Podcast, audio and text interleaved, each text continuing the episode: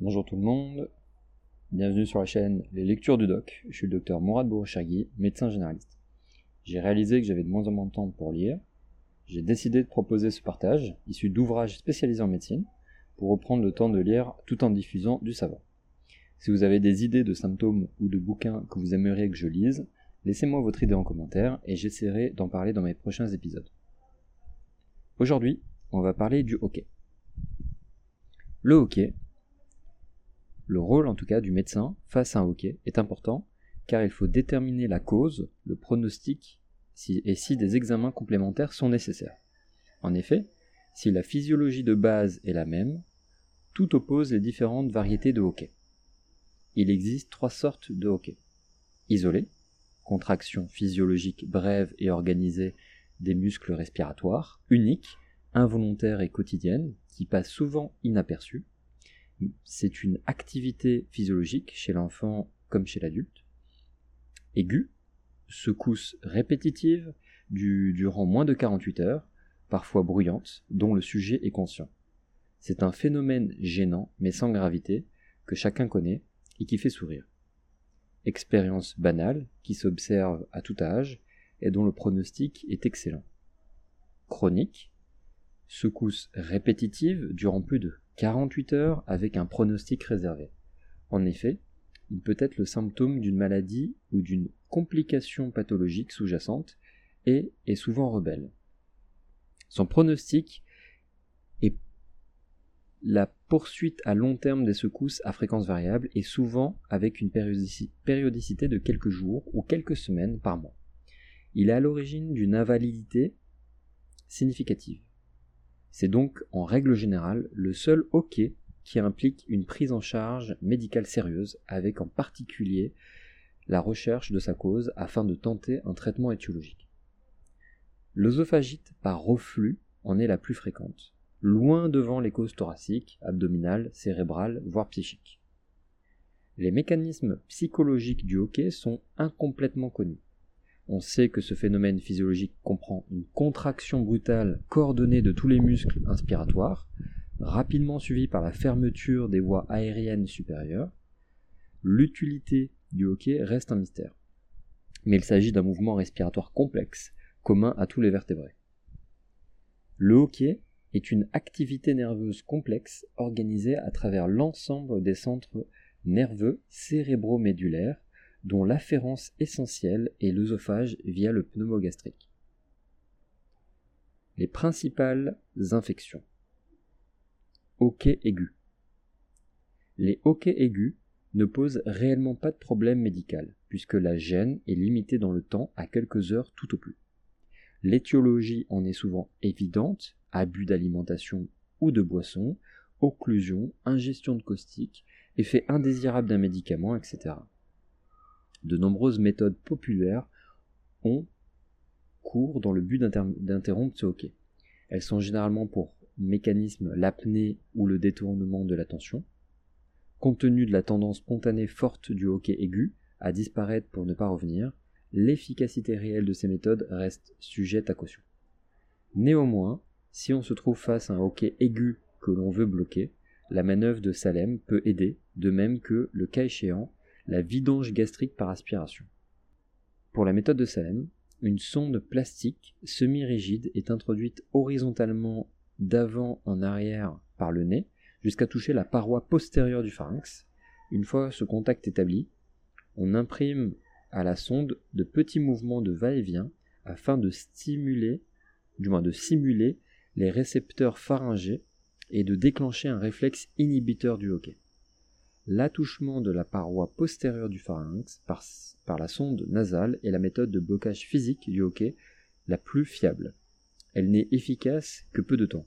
Elle peut être utile pour bloquer un hockey aigu. Sa répétition dans un hockey chronique est parfois à l'origine d'un traumatisme de la paroi postérieure du pharynx. Les hockey chroniques. Diagnostic.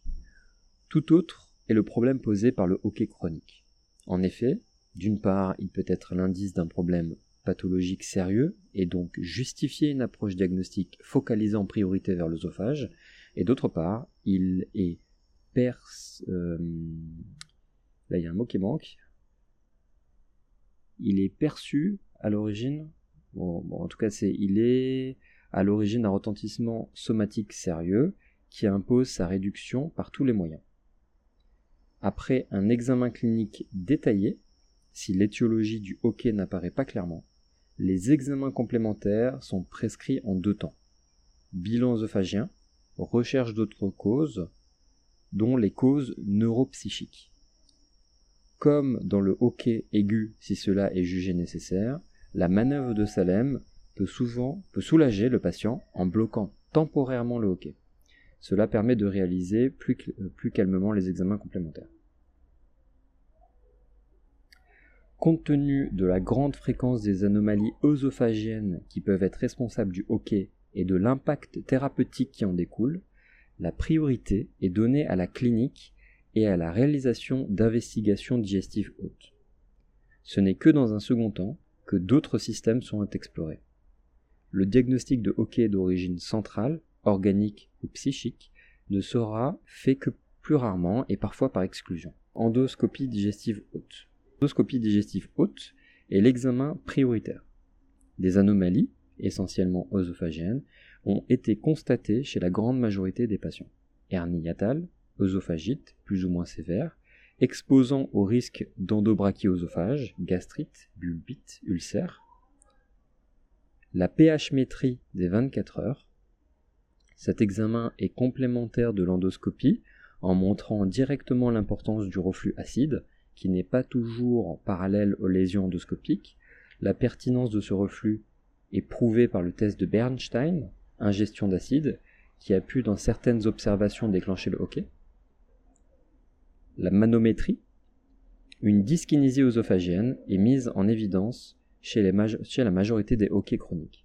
Il peut s'agir d'anomalies mineures associées au reflux gastro-œsophagien, hypotonie ou trouble de la relaxation du sphincter inférieur de l'œsophage, anomalie de la motricité œsophagienne, d'un méga-œsophage ou d'une hypertonie. Certains patients se comportent comme des œsophages casse-noisettes, bien qu'il n'ait pas de douleur sternocardique. L'imagerie thoracique et cérébrale. L'imagerie est décevante dans les hoquets chroniques. À part de rares tumeurs ou anomalies médiastinales, de rares pathologies vasculaires ou tumorales cérébrales, elle ne montre le plus souvent pas la cause du hoquet. Les étiologies. Donc on a les causes non digestives. De nombreuses causes non digestives de hoquet ont été identifiées. Leur imputabilité repose au moins sur la coïncidence entre la disparition du hoquet et leur traitement. Dans certains cas, des récidives permettent d'affirmer la liaison causale. Plus fragiles sont les associations symptomatiques, surtout du fait euh, que le hoquet chronique survient préférentiellement chez des patients masculins du troisième ou du quatrième âge, ou chez des malades cachectiques en phase terminale d'une infection fatale, sida ou cancer le plus souvent. La polypathologie fréquente chez ces patients impose la prudence avant de tirer des conclusions quant à la genèse du hoquet. De multiples affections abdominales ont été associées au hoquet chronique, de la péritonite à l'abcès souphrénique en passant par les néoplasies de tous les organes, cancer du rein, du pancréas, lymphome malin, sarcome, tumeur du mésentère, parasitose, maladie hépatique ou diaphragmatique. On a décrit aussi des hoquets en rapport avec des affections intrathoraciques comme des tuberculoses, des suppurations, des pleurésies, des péricardites ou des cancers. Certaines maladies du cou, comme les goitres, les adénopathies ou les lymphomes, des pathologies ORL pharyngées ou du conduit auditif externe, des tumeurs de la base du crâne ont été aussi rapportées avec des hoquets. Les affections neurologiques, principalement dans la fosse postérieure, font classiquement au hoquet la place de l'oiseau de mauvais augure, et dans les traumatismes crâniens, comme dans les méningites ou encéphalites, le hoquet est un signe de mauvais pronostic.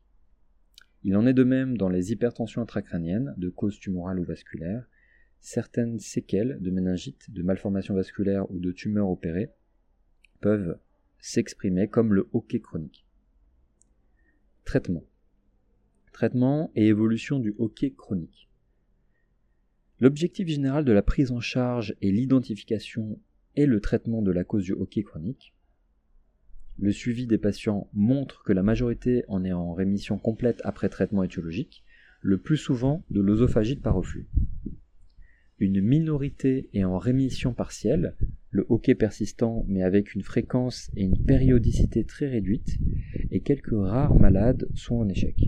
Le hockey persistant avec une fréquence et une périodicité identiques, voire supérieures, malgré les essais thérapeutiques. Souvent persistent des périodes de hockey durant quelques jours, alternant avec des rémissions.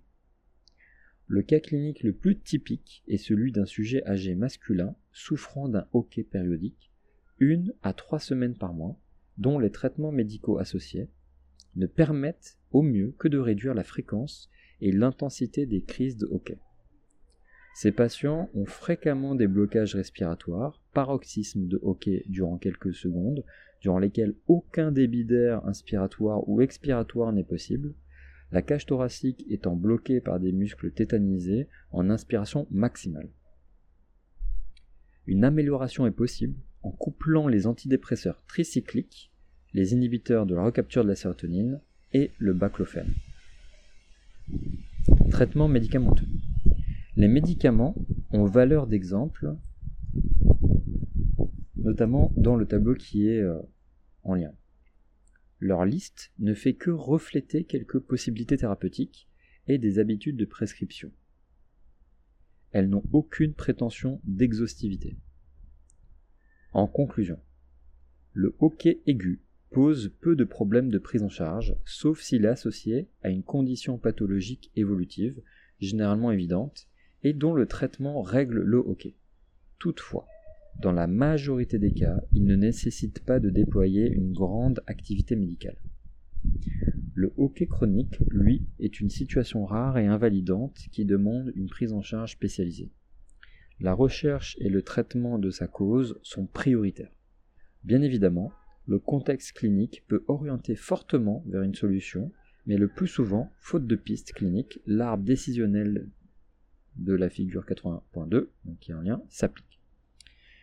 Il débouche souvent sur la découverte et le traitement d'une dyskinésie œsophagienne.